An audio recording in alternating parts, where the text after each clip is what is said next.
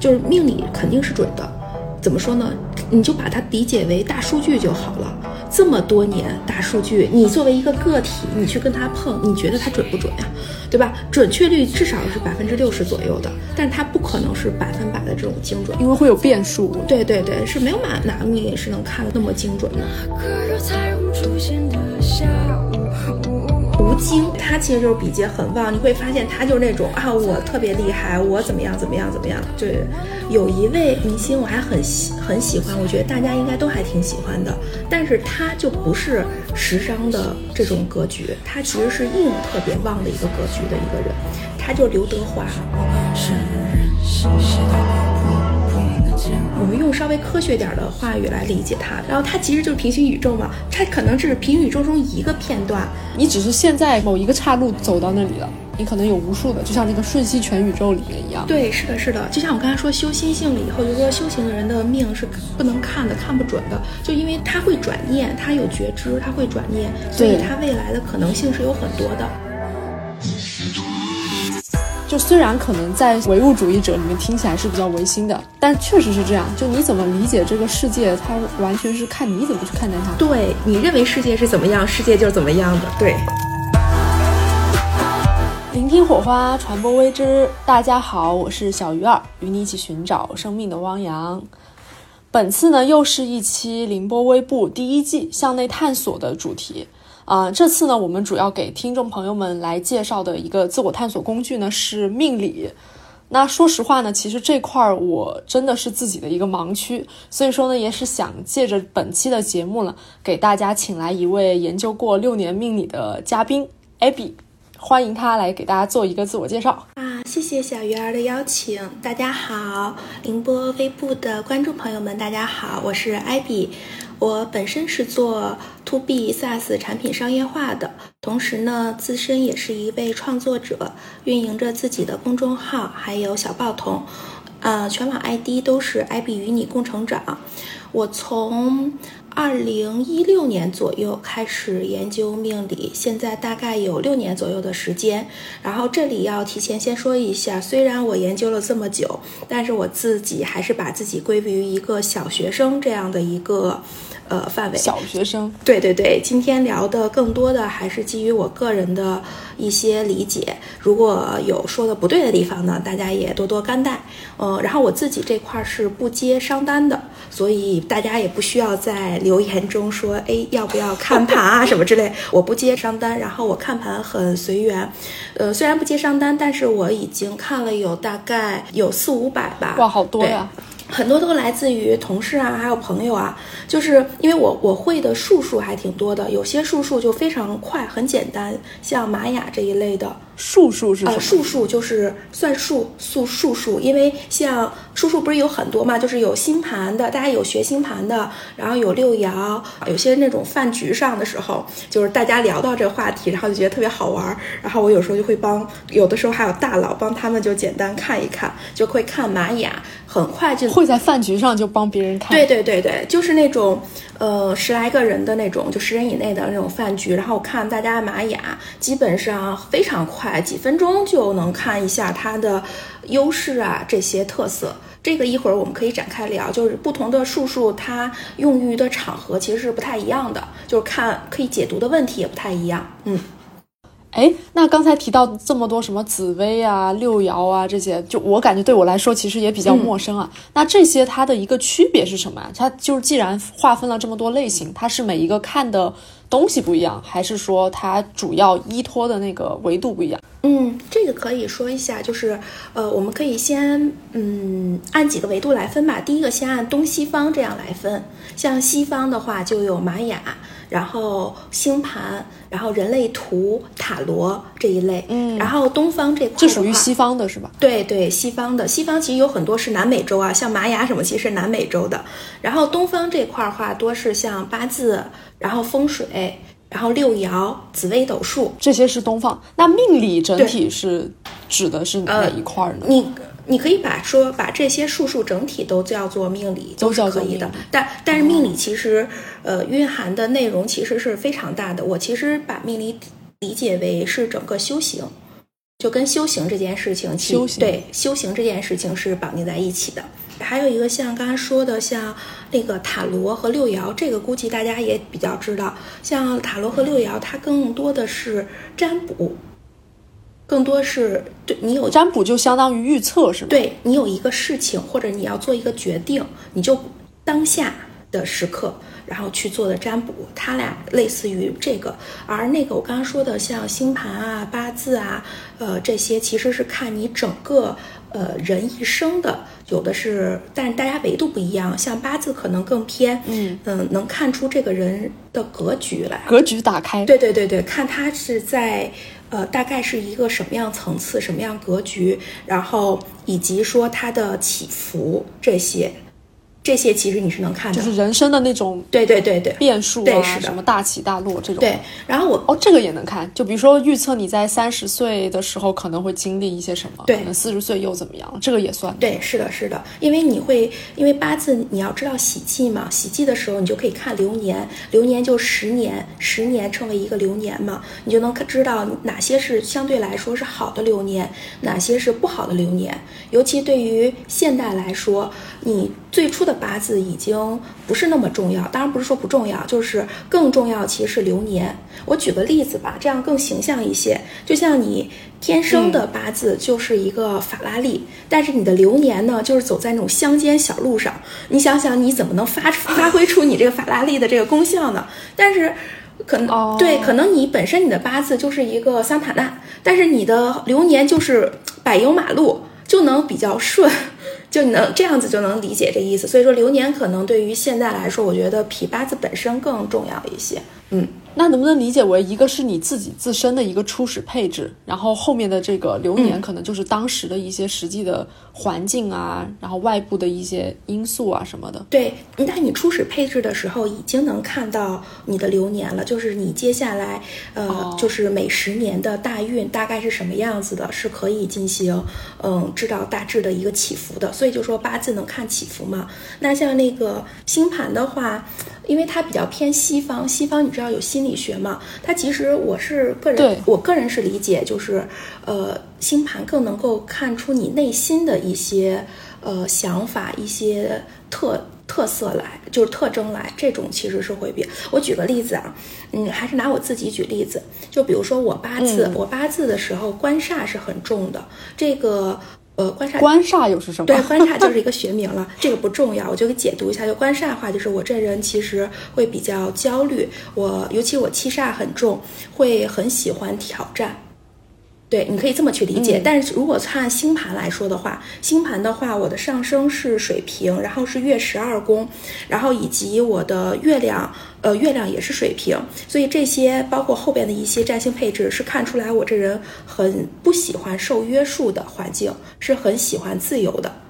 你能感受到这两个其实就是对应上了，是吧？对，对应上了，但是解读的维度是不一样的。确实。对，你可能星盘它里面也有分为很多维度，但那个维度也是侧重点，可能说跟你八字这边讲的东西也不太一样。对，是的，你知道东方的话。特别的，我我个人觉得是特别务实，他就会告诉你这个这个你大概，你像像我刚刚说的，就是你格局是什么样子，就是你在社会上大概层次什么样子，哎，你哪些流年比较顺，哪些流年比较不顺，然后可能哪些呃什么时候结婚大概，然后生子，然后以及呃事业的顶峰是什么样子，然后这些你看就特别很社会化的，对对对对，就非常务实，你会发现，然后但是西方的其实。呃，不是这样子的，就像比如说，有些人可能，呃，会问，嗯，打比方就会问那种，哎，我跟我男朋友，他不喜欢我，到底是不喜欢我什么，或怎么样子之类，像这种就是偏，只星盘可能会比八字更好的做这个解读。啊，毕竟他问的是那种个人之间的关系互动啊、情感呀，比较内化自我的一些东西，我觉得星盘就会去看，对对对对，那确实是一个差异，对对，这个其实是，就是我刚感觉讲了还。很多种啊，就是东方、西方，然后星盘什么的。那一开始你刚刚说你是从一六年开始接触命理这一块的嘛，然后到现在差不多六年。那一开始是什么原因会让你去开始对这个有兴趣的呢？嗯，最开始的时候是二十九岁的时候，二十九岁那年经历了很多人生大事，就是特别多的坎坷。然后我在那之前是特别的唯物主义，是那种人定胜天的那种性格。哎，感觉跟你现在那种不太一样啊，感感觉。对对，是的，是完全不一样。嗯，就真的是人定胜天的时候，当时就觉得我只要我想做。就肯定能做到，是这样的一个。然，我当时想去看命理的时候，特别天真，我就想回回答一个问题，就我想知道我人生最惨是不是也就不过如此了，未来再惨也就是这样了。但其实你，其实你现在回过来，你会觉得这个问题就很傻呀，因为你你现在觉得这件事情很惨是。不过，但你经历了以后，你就成长了。你未来只会经历更 更更高的命题，就是你的，就像呃命理上会说过课题嘛。你这个课题过了，那么你就要过下一个课题。所以根本不能，就是你未来再过现在这课题的时候，因为你已经过过了这个课题了，你不会认为这件事情对于你来说，嗯，还是一件坎，还是一个坎儿了。然后当时就是。有一个朋友，类似于现在我这样子的，他也不是职业的，当然他现在变成职业的了，就是他是看星盘，就职业占星师。然后我们是在一个社交场合认认识的，他不知道我的过去啊什么之类的，什么也都不清楚，他就只看我的星盘，然后就是把我八字要过去了，看我一个星盘。就某一天，我那时候才创业比较忙，他问我，就说艾比你有时间吗？我说 OK 啊。然后他说那个呃，那我接下来就可以给你解读一下你的星盘，他就突然就找你解读了。对对对对，他在微信上，他也没跟我见面什么的，他就在微信上就发那种。呃，四十秒的那种长语音，直接说了半个小时，然后给我把整个呃整个对，就整个星盘全部看完了。然后我突然间发现是什么？就第一是确实挺准的，然后其次就是我发现了一个盲点，就是我过去对亲密关系其实是有一些卡点的，但是我从来没想过，哎，是我的就是我的原生家庭对我这块是有一些影响的，我从来没有这么想过。然后他他的那个解对他的那个解读让我发现了一个过去的一个盲点。然后但因为我过去呢都是，哎比较相信科学的，比较相信科学，马克思主义是吗？对对对对对。所以最开始呢，我也没有求救于命理，而是研究心理学。所以那段时间就自救嘛，就研究了很多心理学方向的，然后也去考一些呃证啊，然后咨询啊这些的这些方向。然后但他。对，但是他给我打开打开了一扇门，从此以后，啊，我就走，我就在命理圈越探越深，然后就是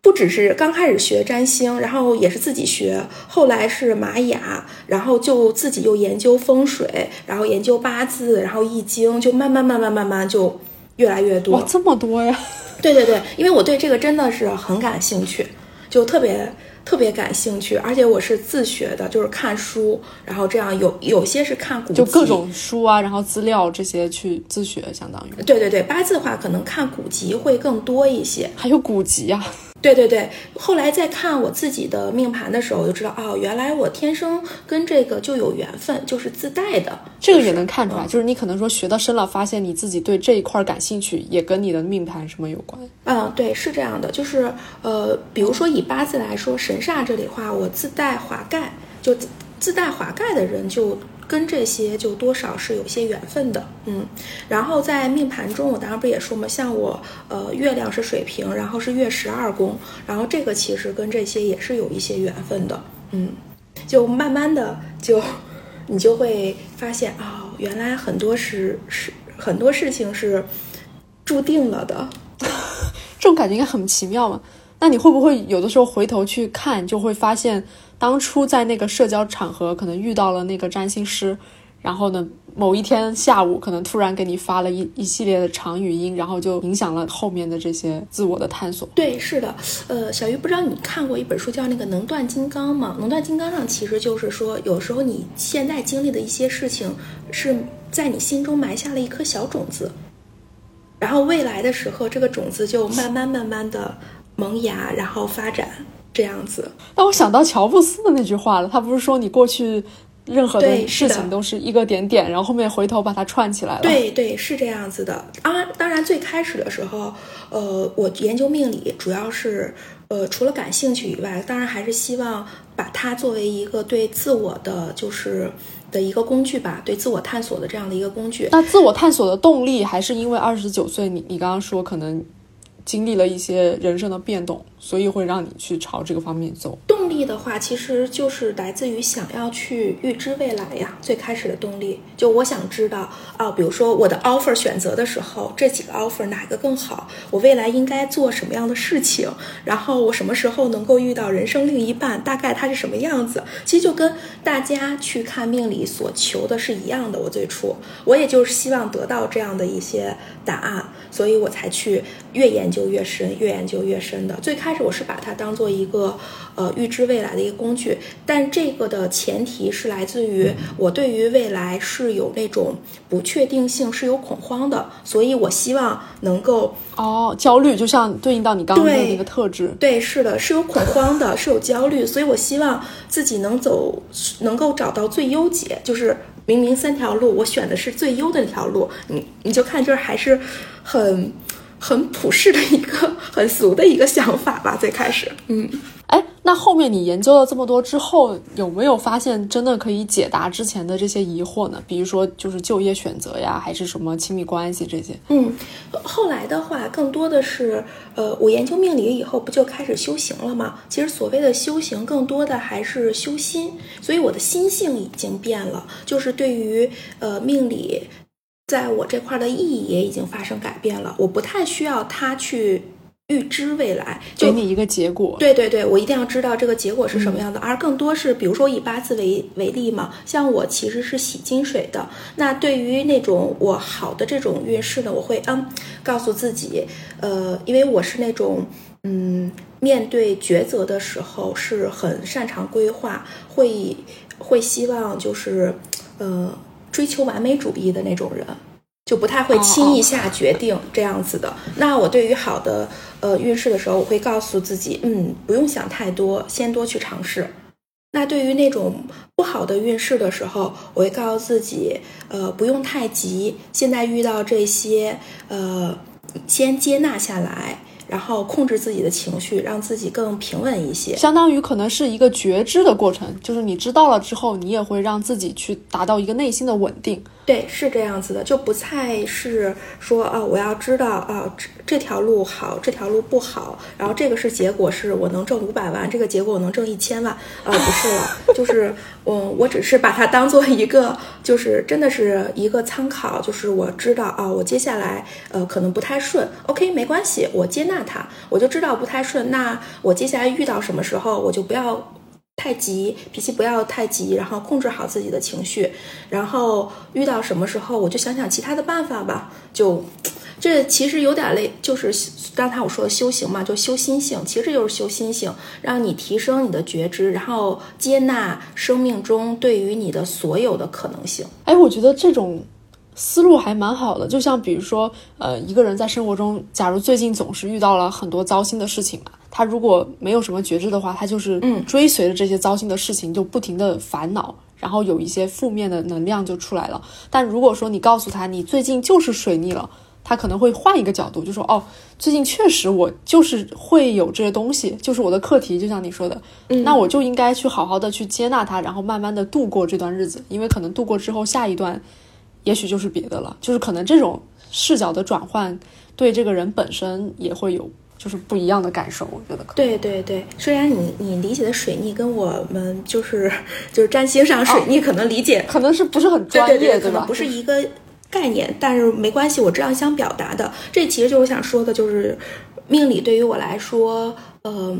最大的意义之一吧，其实就是修行，然后修出心性来。就是呃，有一本书叫《了凡四训》，其实它讲的也是这个，就是修行修的就是心性，就是一切万法归于心法，一切万行归于心行。就你不会转念，你不会转心，就是你的修行其实是没有意义的。就这么说吧，就是我们的八字，呃，其实是一个高维能量，在你当时刚出生的时候，它已经把你的性格的特质决定下来了。然后你的性格呢，决定了你后续的就是 A、B、C、D 的选择，你选的是哪一个选决策是吧？对对对。但如果你的心性改变的时候呢，你可能最开始按照之前八字既定，你可能选择是 A，但有可能你现在就有可能选择的是 B。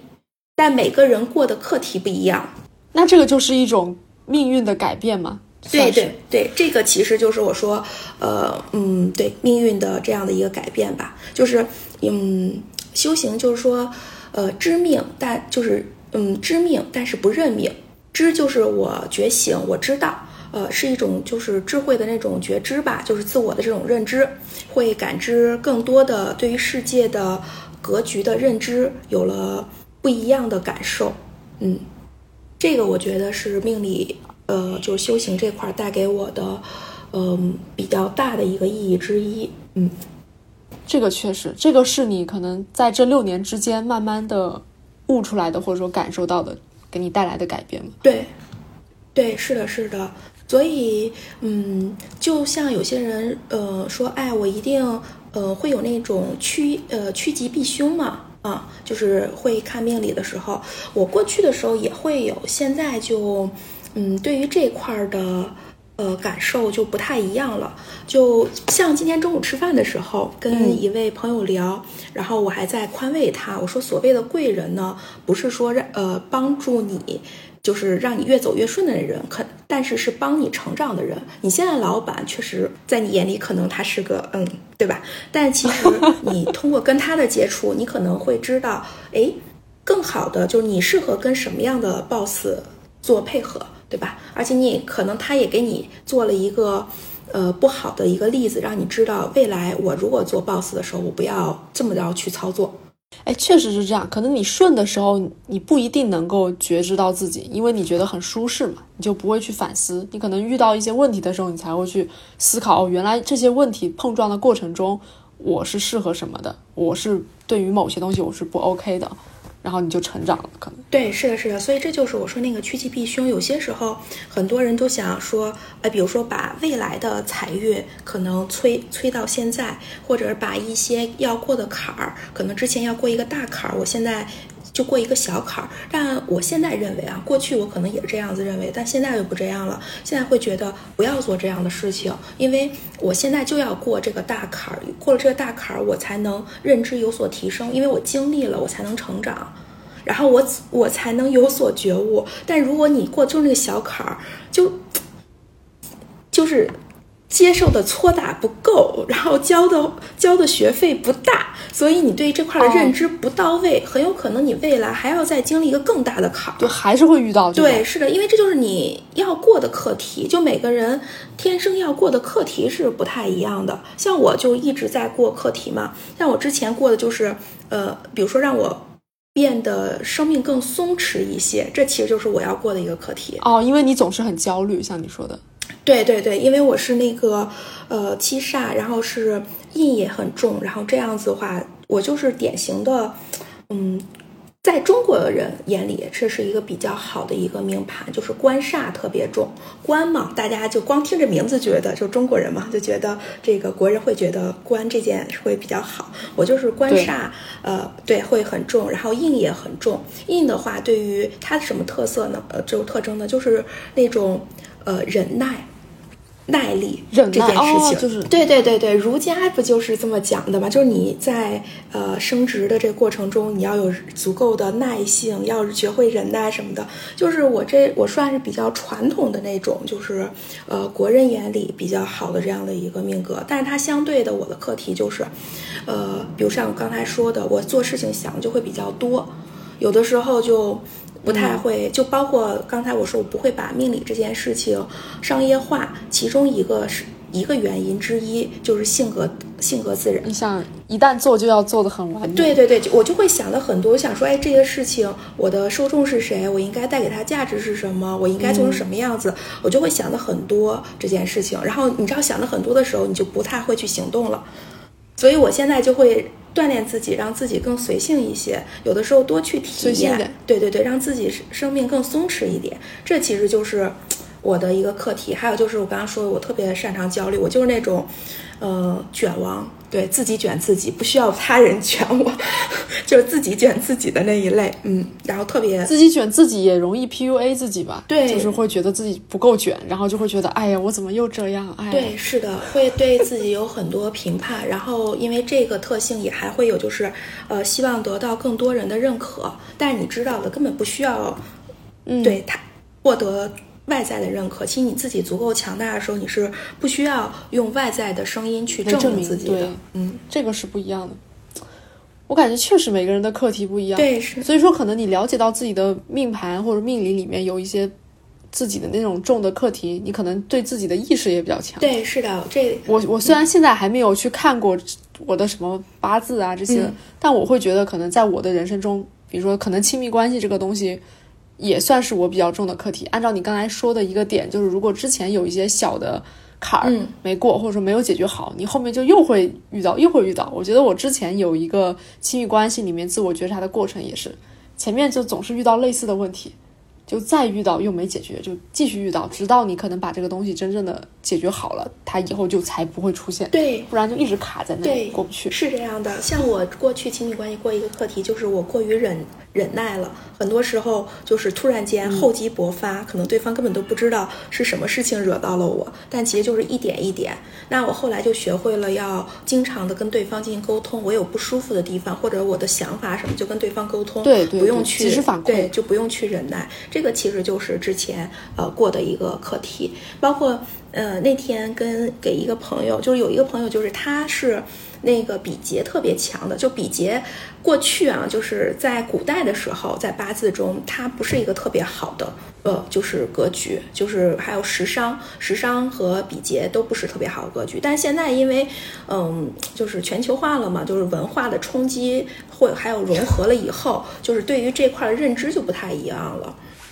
像，呃，比劫其实是很受西方，呃认可的。为什么？它是那种很凸显自我的。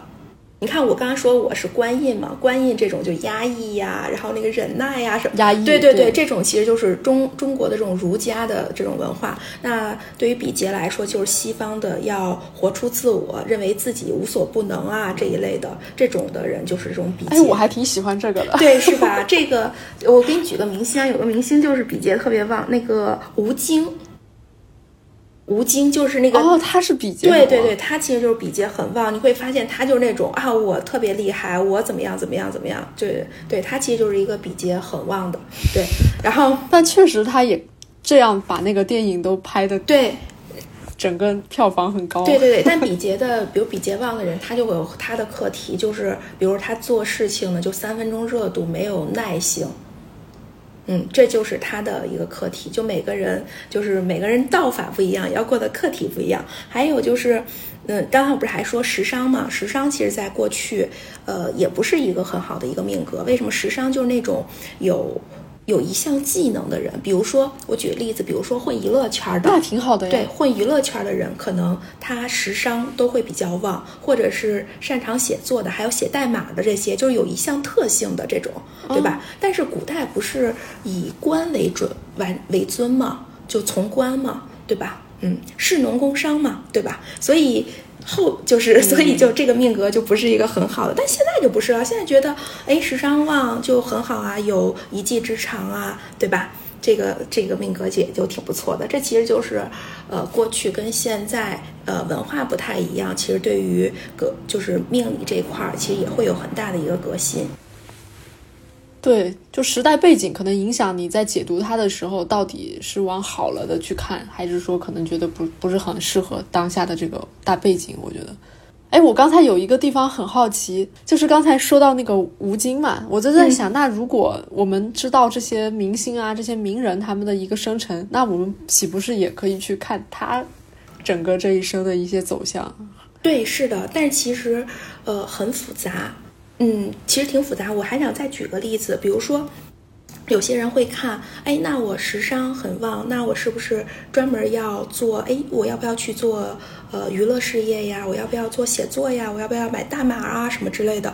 嗯，这些又有一点像过去你上次聊 MBTI 似的，这有点又有点贴标签了。其实没必要。为什么呢？哦就是因为现在的社会是很多元化的，没有必要。我再举个例子啊，这个可能更形象一些。有一位呃明星，我还很喜很喜欢，我觉得大家应该都还挺喜欢的，但是他就不是时尚的这种格局。就是他的命里不是，他其实是硬特别旺的一个格局的一个人，他就是刘德华。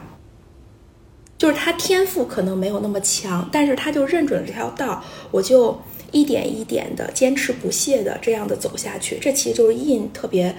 大的一个特质，他就是这样子一路，而且特别的负责任，而且就是责任心很强嘛，对吧？然后这样子走下去，你看他现在成就也很好啊。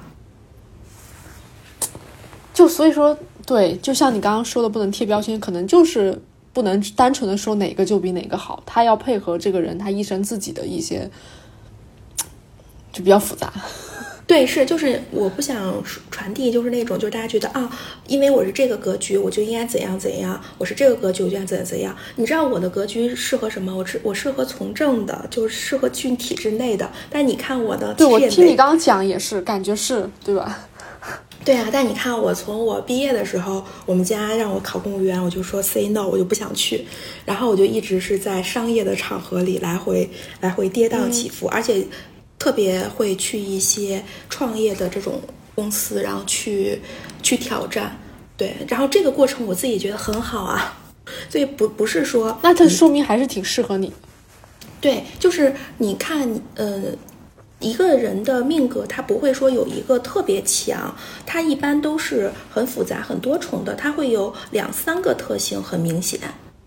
但他肯定有弱的地方，也有强的地方，但是一般都是有两三个，至少有两个方面嘛，所以它是具有复杂性的，就看你自己是怎么去选择的了。所以如果反过来有一个人他是那种一个特别强，会不会他就是特质比较明显了？很少很少很少很少有这样，对，就包括呃，我这么说吧，那个教员，教员其实就是七煞格特别强的人。七煞格其实在古代就是特别适合从军，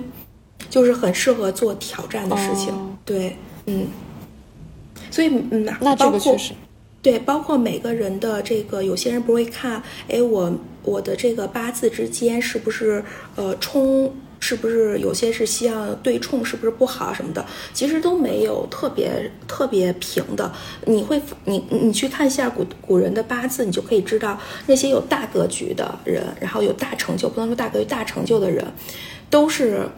呃八字中是有那种对冲的。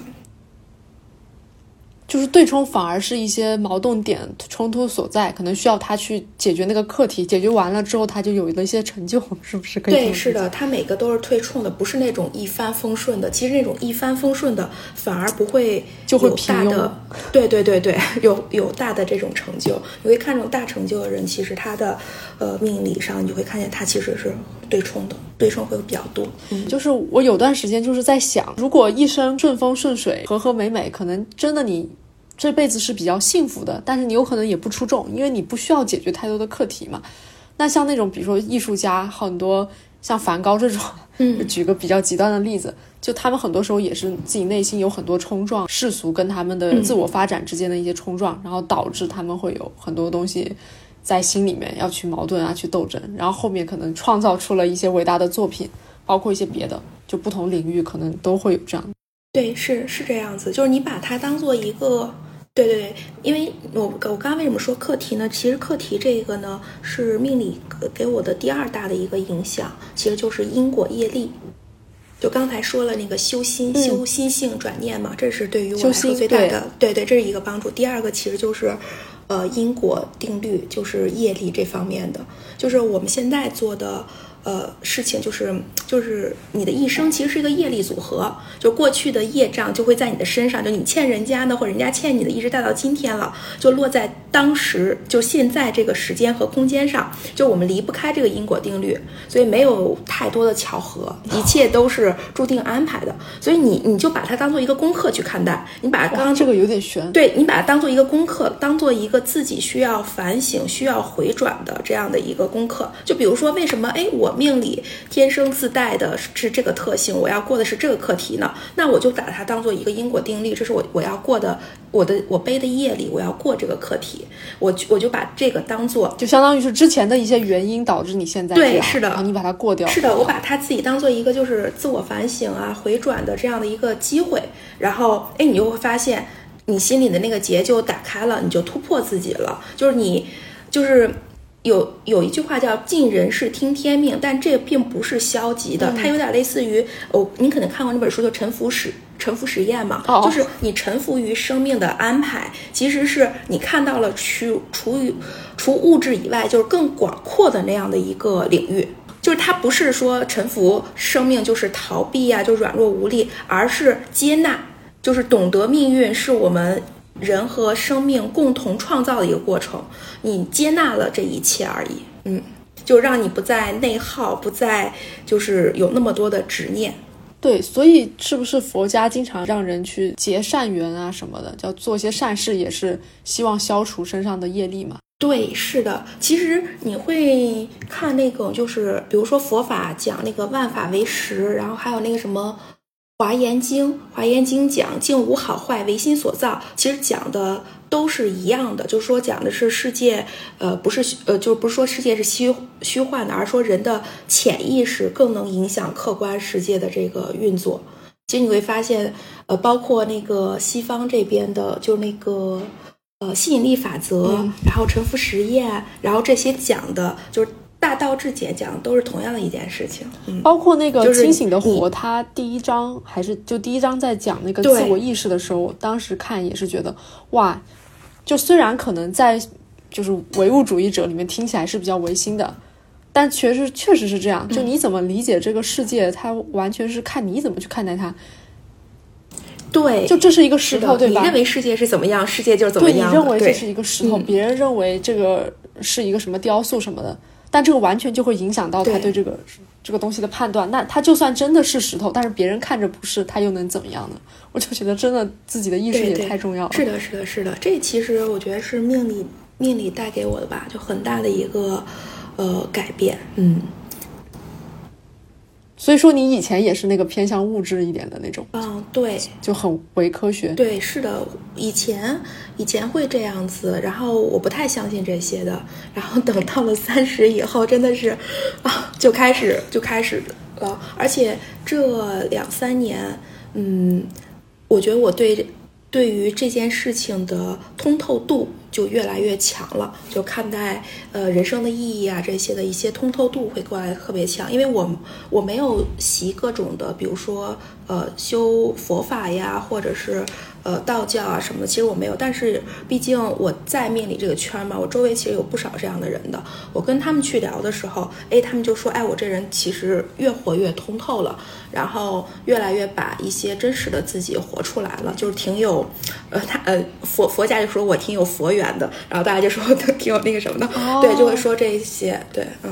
因为我前段时间还在我们公司认识了一个实习生，他说他是研究。道教这边的话，他可能会每两周就会去道里参拜啊，跟那些道长什么的，还说有机会可以去带我去看一看这个。但我就觉得这块也是一个，就你刚刚说的那个命理里面的又另外一个领域了。对，就他也会去看一些那个呃以前的那些经吧。对对，是的，是的，就每个人修的那个呃术数不太一样，就是这个其实没有所谓的好坏，但其实你即使不不拜任何也 OK，你就是在。呃，红尘中练心就好了。但是我感觉是不是有可能不同的这种术数，相当于它背后有一个自己的那个知识框架，或者它会让你更容易的去理解或者去去修心。嗯，可是你看我刚才讲的那个，就是刚才我们说起业力还有因果的时候，刚才有说，其实我们都说出来那个最重要那个嘛，就是世界的看待其实来自于我们自身是怎么看待这个世界的。你会发现所有的术。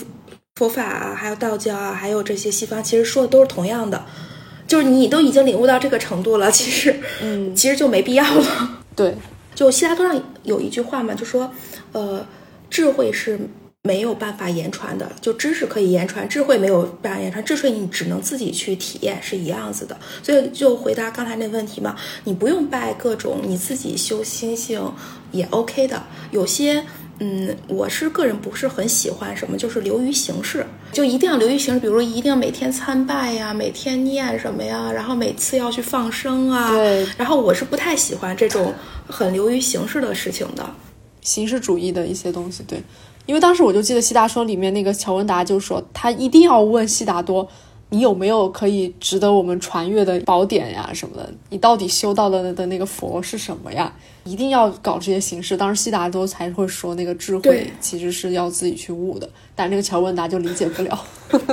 是是，所以这个我个人不是很喜欢。就包括那个，不过会，因为我刚不也说像因果嘛，夜里时候我会对生命会更有敬畏心，然后有敬畏心了以后，你会做的一些事情呢更。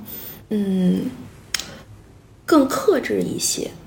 就比如说，有我要做一些事情的时候，我本身是负责商业化的吧，很多事情我其实是可以去把它扩大呀，然后去是什么，但是我会特别克制在这一块儿，我会呃担心自己呃做着做这个事情，它的本质就变了呀，什么之类的。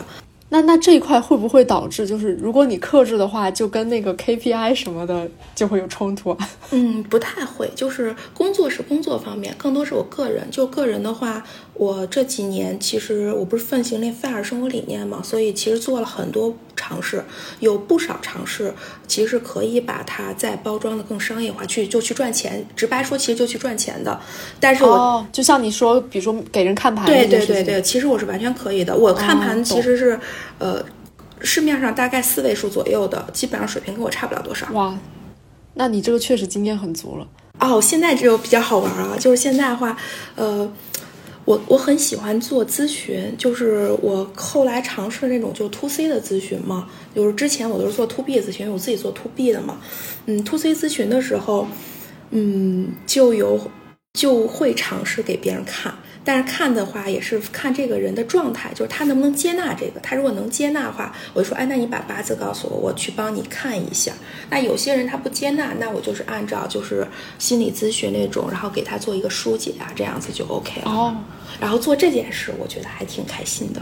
然后看八看八字，就是呃，如果对方让我看盘的话，嗯，比较好的一点就是。如果不要不让我看盘，我需要问，我就比如像咱俩这样对话，我去对话去问，我看一下他大概的一个卡点是什么，他的问题点是什么，我应该从什么方式，然后去开导一下他，或者帮他去解决这个问题，呃，或者解决这个疑惑。那如果他告诉我了这个八字以后，他在描述他的问题，我就知道哦，他这个人要过的课题是什么了，我就能就是就减少了这种对话，你知道吗？沟通成本相当于。对对是的，是的啊，这点就会比较快一点。但是我有时候我也不会跟他，但是我不会透，就我不会透露特别多。尤其是，嗯，很多人问嘛，就会，比如说有些人会问的，有些人问的会比较大一点还好，有些人就会问比较细。呃，具体像比如说，呃，他们问婚姻，尤其是那种现已婚的那种，他们就会问问问这段婚姻怎么样怎么样？因为他其实应应该他为什么问问这个问题，肯定是他动了这个心了嘛，对吧？像这个其实我是不会回答的，我不会说。其实我能看到，比如说他可能呃要经历不止一段婚姻，但是我不会去，因为我不想为什么不会说呢？因为我怕给对方心里会下一个。定义，他说啊，艾比给我看了，艾比也是这么说的啊，怎样怎样的，就是我会，我觉得这就造了口业了。对我之前看《黑客帝国》还是看什么的时候说，现在我知道了一个未来，知道了一个你的未来，但是一旦告诉你之后，可能我看到的那个就不是你的未来了，这个也会有吧？对对，是的，而且这个未来其实它本来就不是精准的。就比如说，有些人会，呃，可能会有那种通灵的那种嘛，就是所谓的渠道，他会给你阐述未来，他会看到一个什么样什么样画面，特别细。比如未来有一天你穿成什么样子，你周围是什么样子。但其实这只是这个也太细了吧？对对对，我我我们用稍微科学点的话语来理解它，它其实你看现在都知道那个，呃，量 量子了嘛，然后它其实就是平行宇宙嘛，它可能只是平行宇宙中一个片段。一个画面而已，但你其实你当下的心性，其实能决定你未来的很多片段。哦，就是可能你只是现在可能某一个岔路走到那里了，你可能有无数的，就像那个瞬息全宇宙里面一样。对，是的，是的，这么多个。对，是的，是的，就像我刚才说修心性了以后，就是说修行的人的命是不能看的，看不准的，就因为他他的他会转念，他有觉知，他会转念，所以他未来的可能性是有很多的。哦，从这个角度理解，确实，就可能你看到一个人，他现在如果他不转念，他一直是按照他原有的决策方式，你大概率他就那样了。但如果他又变了呢？他又经历了一些事情，或者他自己本身就能够很好的去转变，那你就搞不清楚了。对。这灵活度是的，是的，所以我我对，所以我不想给别人下这样的一个暗示。我基本上是别人找我来做咨询以后，大概都是传播正能量的那种，就是正能量满满，然后带着正能量再回再去呃，就在生活中。我觉得这样也挺好的，对，就本身是一件好事嘛，就是带着正能量让他。积极的去面对这些事情，对，是的，我尽量是这样子去做。然后这些就是命理也好，还有就是 coach，就是那个教练技术也好，还有包括心理学的这种疏导也好，其实，呃，我觉得他们都是方法，都是让我去完成我刚才想做那些事情。就是对方可能现在能量值是一个这样的状态，然后跟我沟通完了以后，他能量值他充电完成了，能量值达到了这样一个状态，就是更高一点的状态，然后去回归生活，嗯。然后这个就做这些事情本身对你来说，我觉得也是一种，就前面提到的，在积缘，就是在积那个佛缘啊，还是说对是的行善事？对对对对是，就是嗯，如果这么着说话是这样的，但这种事情呢，就是你不要为了做这件事情而去做，就是你本身对对对，就是你做到之后，你发现哎，我好像也是。做了一件好事。对对对对对，所以做 to C 咨询这件事情，我还挺开心的，就是会有及时的反馈感，而且是那种正反馈。然后你你觉得你做这件事情对他人有价值，就你知道，就是人生的意义中很很多，就是你要做的事情是给社会或他人是有价值的，你你可能才会觉得，哎，这件事情很有意义，很有价值。所以这就是影响力吧，我觉得就是。对对对，这个。尤其是像你说做 to C 的话，你就是看到一个个个体，就是特别具象的人，他因为你的这些，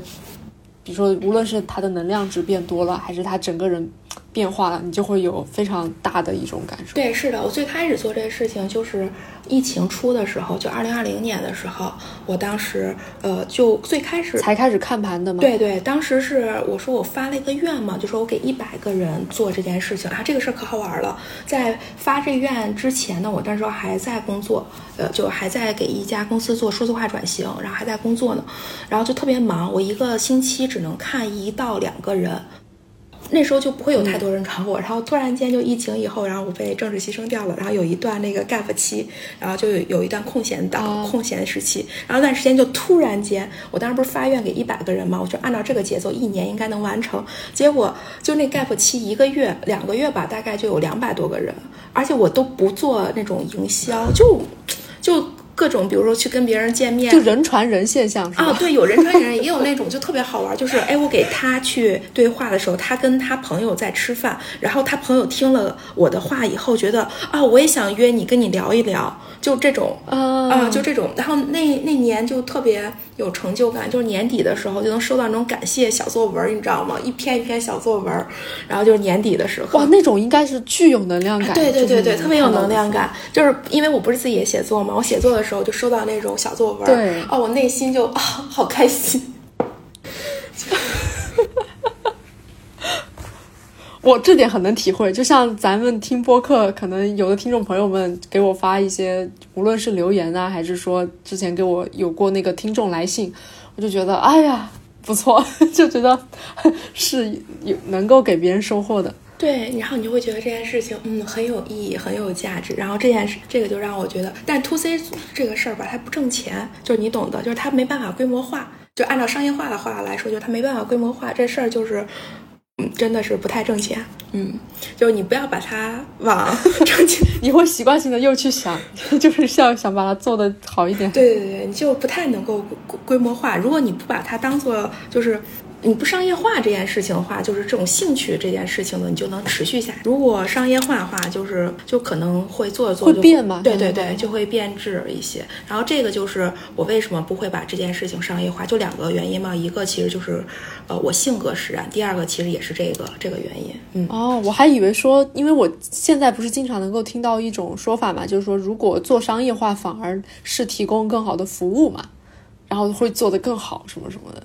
所以这是我可能也接下来要挑战的一个课题吧，就是把自己商业化这件事情，我其实是还是我我我在公司虽然是做这件事情，我去我在工作中没有这种卡点，但是对于我自己还是会有这种卡点的。我觉得确实有这种感受，就是你把一件事情，如果你目标特别清晰，然后规划的特别好，你就有一套你想让它按照你的那个标准来的那种。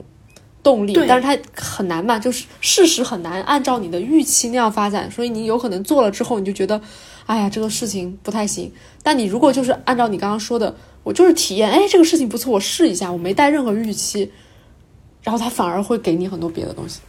对，你就体验就好了，就体验，就是目的就是过程最重要，目的不是最重要的。那我们这个说回到命理啊。说回到命理了，因为我我记得你说你在公司嘛，就是有很多人知道你是因为你这个给别人看盘这件事情，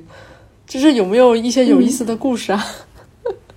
对，会有，就是最开始那个我虽然之前什么做战略啊什么的，然后做的也都还 OK，但是最出名的呢是因为理财投资跟命理，然后我周围的朋友，就我感觉理财投资跟命命理这两个也是。挺不太一样的一个领域。哎，说说起这个，再插一句啊，我跟你说，呃，我理财投资其实是比工作时间更久，因为从学生时代就开始炒股了嘛。呃，我各个各个就是派系都尝试过，比如说打板、玩短线呀这一类的，对吧？那我还有就是那种长期的这种。然后，然后都尝试过，但是你看，我后来呃研究命理以后，包括我自己体验以后，才知道啊，最适合我的是什么样。你看我为什么天天经常说梦言，经常说有志有行，就是他们推崇的那种呃这个投资的方式，就是定投、价值投资啊这样的一个方式，是我认为也是最适合我自己的。就你刚才我也分析了我自己的命理特性是什么，我这人最大的优势是什么？坚持得住，扛得住。就是我根本不，我是非常具有长，就我命里自带长期主义，对吧？就是你可以可以这么去理解，就是我我是印很我印很旺嘛，官印嘛，官印相生，就是我命里自带长期主义，所以这种投资方式这种风格特别适合我，我就再也不再去。呃，就打板啊，然后玩短线啊，这样子的了。其实我之前是的，就这种，就可能就不适合你。对对，这种其实有时候，呃，碰到那种就是，我不是按说我洗金水啊，碰到我洗金水的那个月份，那个那个流年的时候，确实，呃，会很不错，也赚的也 OK。但是我会发现这个事情不适合我，因为它不长期且持续。我需要做那种具有持续性的事情，就像刚才。嗯，写作一样，包括这看病理一样的事情，我不想把它弄太商业化。对我刚想说，对，就因为我需要让这件事情具有持续性，不要太短了扼杀它。嗯。然后说起那个回回归安过题啊，就回回到那个，因为同事跟我接触会比较多一些，所以他们平时都会呃都会呃知道我看这个嘛。我我跟包括在我的读者群里，我也会。呃，基本上每年不太超过五次，碰到这种大的节点的时候，就比如说，呃，是那种天地对冲会比较更动荡的时候，我就会在群里提醒大家。哇，这些居然有专门的节点？对对对，会有的。像比如今年八月，其实就是一个，呃，就是这样的一个节点，然后我就会在。呃，群里就是提醒大家，然后那个多多注意。然后比如说今年八八月就是人影相冲，其实对于普通人来说，就是我们要更低调、更有耐心，就避免卷入那种就是冲突啊，还有矛盾。然后比如说，如果你现在做的事情，呃，遇到了一些意外变故呢，你就要做好这种心理的这种准备。其实我刚开始说的时候。呃，有些人有有意识，有些人其实没意识。等八月快结束的时候，纷纷给我说：“哎呀，我这个月过的呀，怎样怎样怎样的。”你刚一说八月，我就想到我最近这一个月也不是不咋样，反正我就对。但命理是这样，命理看的八月是看那个阴历啊，是从那个八月七日开始的，这种是阴历八月啊。当然，现在已经过去了。现阴历八月对应的阳历是，呃，就是阴历八月的话，它是从八月七日正式进入八月的，而不是从八月一号，就它会差大概呃一周左右的时间吧。对，哦，嗯，对，是这样子来去看的。所以你看，我不是今年还有一个专主题，不是那个深度吗？那我那深度的话，八月我的深度就是冥想，其实也跟这个是相关。因为八月我知道就是人影相冲会比较动荡，我就说八月我要在冥想这一块儿去发发力，嗯，就是让自己能够更好的哦保持状态。对对抗一下。对对对对，你看这个其实就是又回到命理的话题，就刚刚说那个预知了这个，嗯，就是预知了未来大概什么样子。哦你看，这就是我是怎么去运用命理的，嗯，就应该说不能说命理，运用术数的。但这个是一个比较短线的嘛，就是说可能在近期会出现一个什么样的变化，然后我去提前的应对。包括我昨天还跟一个朋友，他聊到说中医哈，他可能是去学了一些中医相关的东西。嗯他说中医也是，就是你大概能觉知到自己的身体好像会发生什么样的变化，你为了提前去应对它，你现在做相关的调理，以致不要让那个比较大的病出现之类的。对就也是这种提前的一个觉察。对，是这样子。其实命理学命理很大一个意义，我觉得是这样子。就包括刚才那个，呃，就是小鱼你有提到那个水逆，像水逆的话，其实这个是当然这个不是八字的，这是那个星象这块儿话。水逆的话，其实从九月十号开始的，一直到十月二日，然后是水星在天平座进行逆行。但其实水逆呢。嗯，它其实因为水星呃掌管的像沟通啊、记忆啊、交交通啊，然后那个电子产品之类，所以你在水逆期你要提醒自己啊，比如说，哎，我一些重要的文件要做备份呀，然后我出行之前我要早早点出来呀，就是呃做准备好 Plan B 呀之类的，对吧？然后比如说我签合同啊或怎么样子，我要我要那个小心一些啊之类的，你就会对自己做做一个这样的一个提醒哦而已，嗯。你刚一说，我想到最近手机掉在地上掉了很多次，就就不知道怎么回事，不停的掉。对，然后包括就沟通啊，会有那种鸡同鸭讲啊、词不达意啊这种状况，最近吵架也都是鸡同鸭讲。对对，你就要提醒自己，那我在跟他人沟通时多一些耐心。对，嗯，这个其实是水逆的、这个就又回归到我们一开始聊到的嘛，就是说，嗯，发生一件事情你怎么看？如果你知道水逆了，你就会换一个角度去想怎么解决它，而不是说我为什么我会遇到这些。对对对思路很对，而不是抱怨呀什么的，而是你接纳它，接纳它了以后呢，然后怎么去解决它？我觉得这个是很重要的。对对对对，哎，说回那个朋跟我同事啊，因为包括我团队的小伙伴，他们的生辰八字我都知道。我跟他们的话，有些人确实是，呃，有些是因为不是我团队的人，像之前的话，他们可能现在经历的多数其实是跟工作相关的，比如说，尤其是大部分、绝大部分都是向上管理。这些相关的一些问题，那我就会看一下他的这个盘，我就知道啊，大概最近他要经历的是这些，然后我就会宽慰一下对方，然后，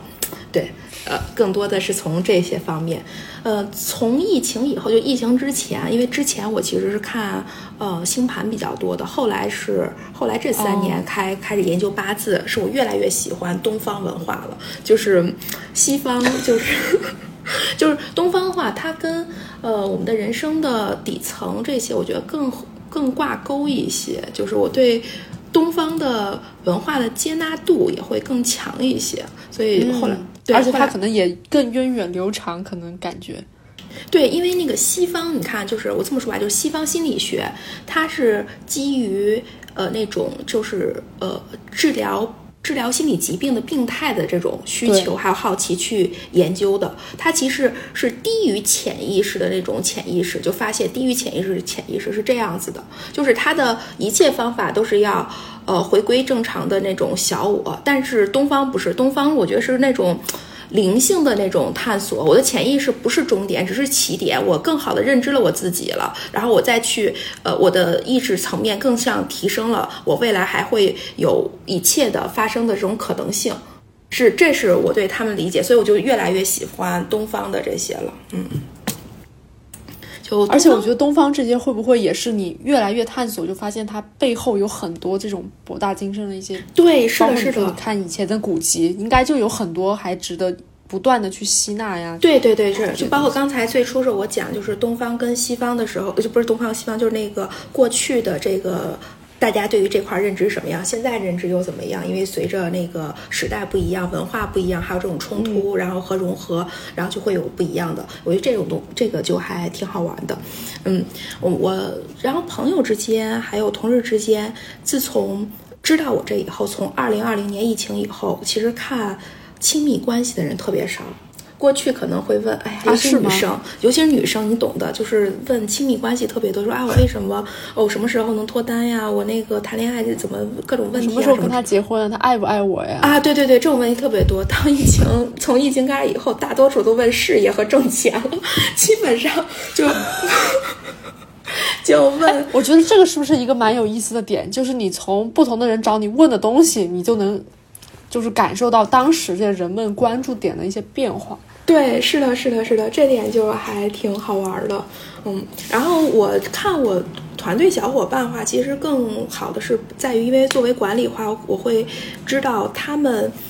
跟他们沟通应该用什么样的方式，然后他们的优势是什么，就是会更方便哦啊。这点叫，但其实不看命理也 OK，因为 MBTI 你不是有所研究吗？就是我在工作中其实用 MBTI 也特别多，就是他我判断他大概是什么类型，我就知道跟他更好就都会看是吧？对对对，沟通方式。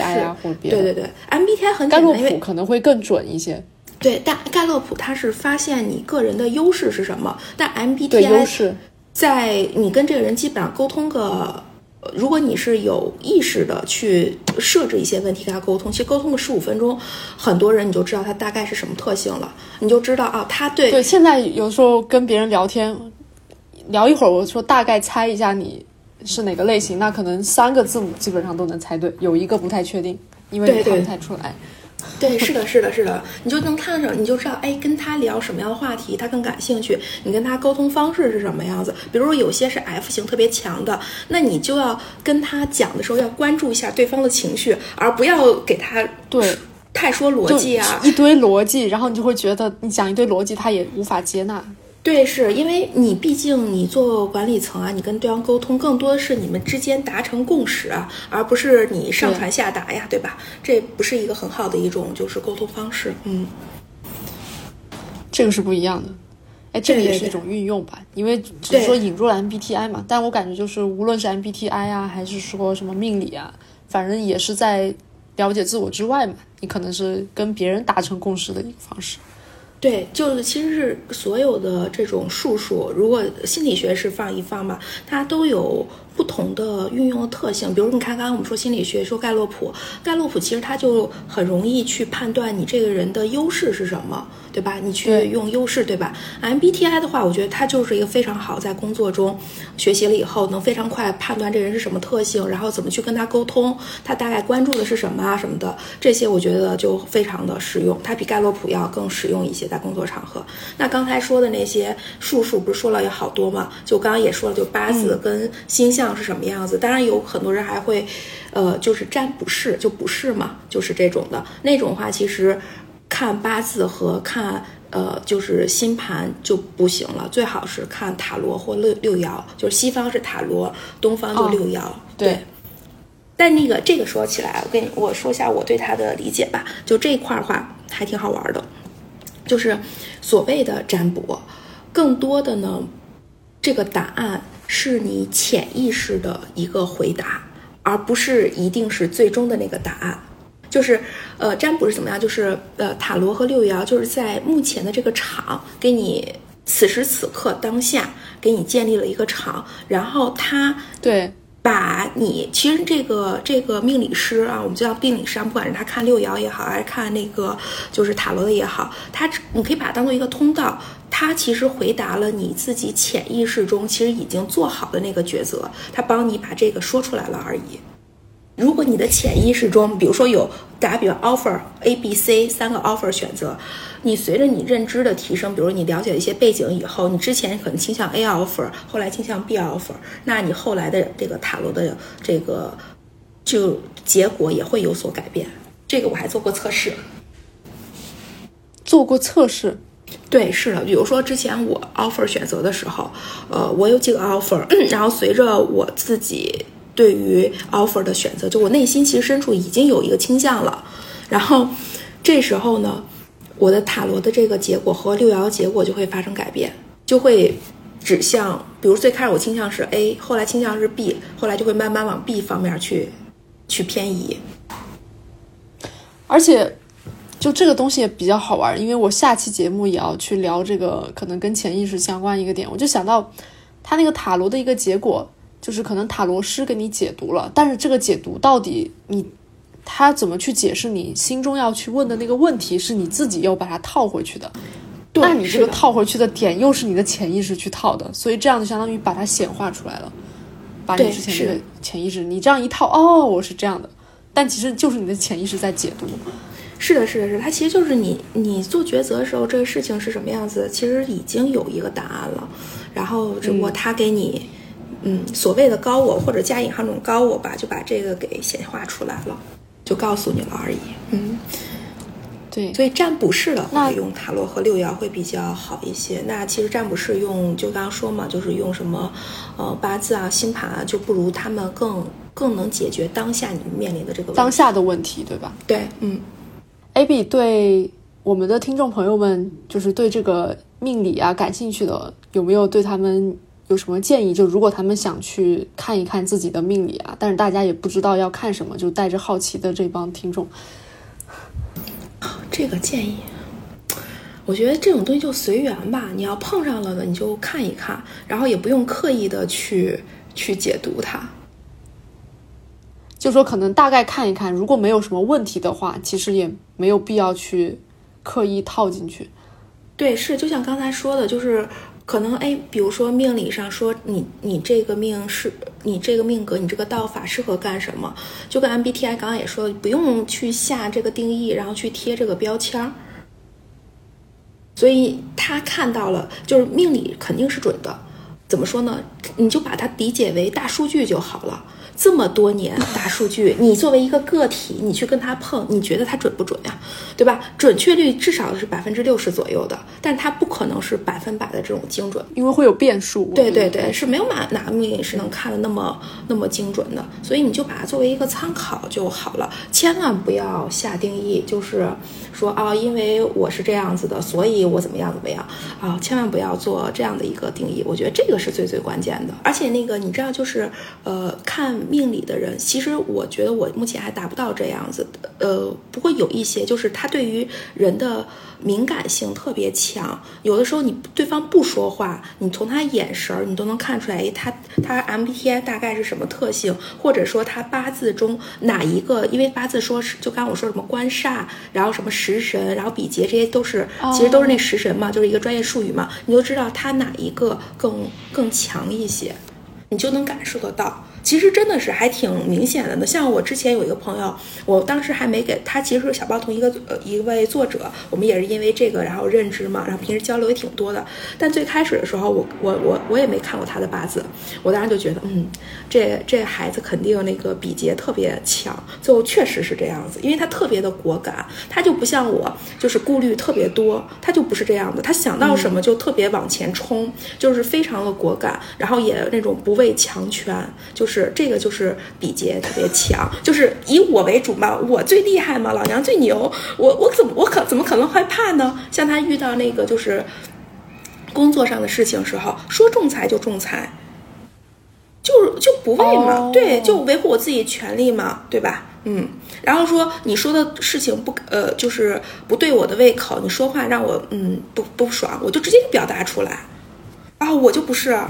我我我我可我会想很多的，就是这又不太一样，他这个点就特别的明显。我当时就觉得他肯定比劫特别旺。后来过了好久吧，又有一次我们聊天的时候，然后说起来我就看了他的盘，哎，确实他比劫特别旺，也是对应下来发现很准。对，就是其实你掌握一个工具，不管是命理也好，还是就是科学的所谓科学，就心理学那 MBTI 呀，或盖洛普啊，或九型，还有九型人格什么之类，你掌握一个工具，把这个工具。真的实际的运用到生活过程中，有的时候你不需要看就能有所判断了。就是我们这档节目第一系列嘛，就向内探索啊这些工具啊，或者等等命题，也是希望给大家的一个点，就是我们嗯科普了很多种工具嘛。前面在讲 MBTI 啦、星盘啦，还有这次讲个命理，其实也是希望听众朋友能够去用自己擅长的，或者比较适用于自己那套体系的，你去用，然后用了之后给自己的生活中能够带来一些价值，解决一些问题，我觉得就够了。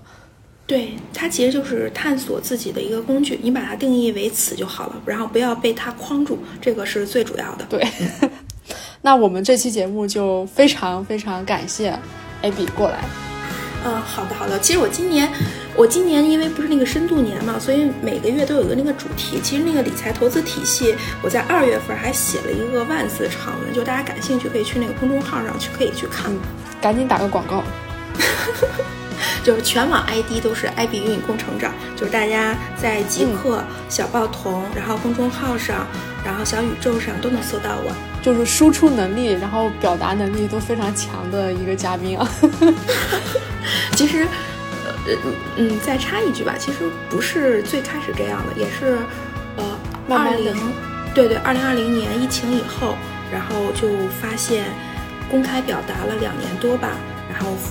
算是对自己的一个突破，嗯，就是越来越展露自己真实的那一面了。对，我觉得听众朋友也是，就是可能一方面是刚才我们提到的，用这些工具来做自我探索嘛。如果你生活中遇到一些问题的话，你可能用不同的工具能够给到自己不同的一些视角。然后另外一个，确实我们会觉得公开的去表达，然后去记录自己啊，对外去输出，其实也是对自我探索是比较有帮助的。这也是我们一直在践行做的一些事情嘛。那这期节目就感谢 Abby 的做客，然后呢，嗯，大家可以在小宇宙、QQ 音乐、喜马拉雅、微信听书听到这档播客，然后我们就下期再见，拜拜。拜拜，谢谢小鱼。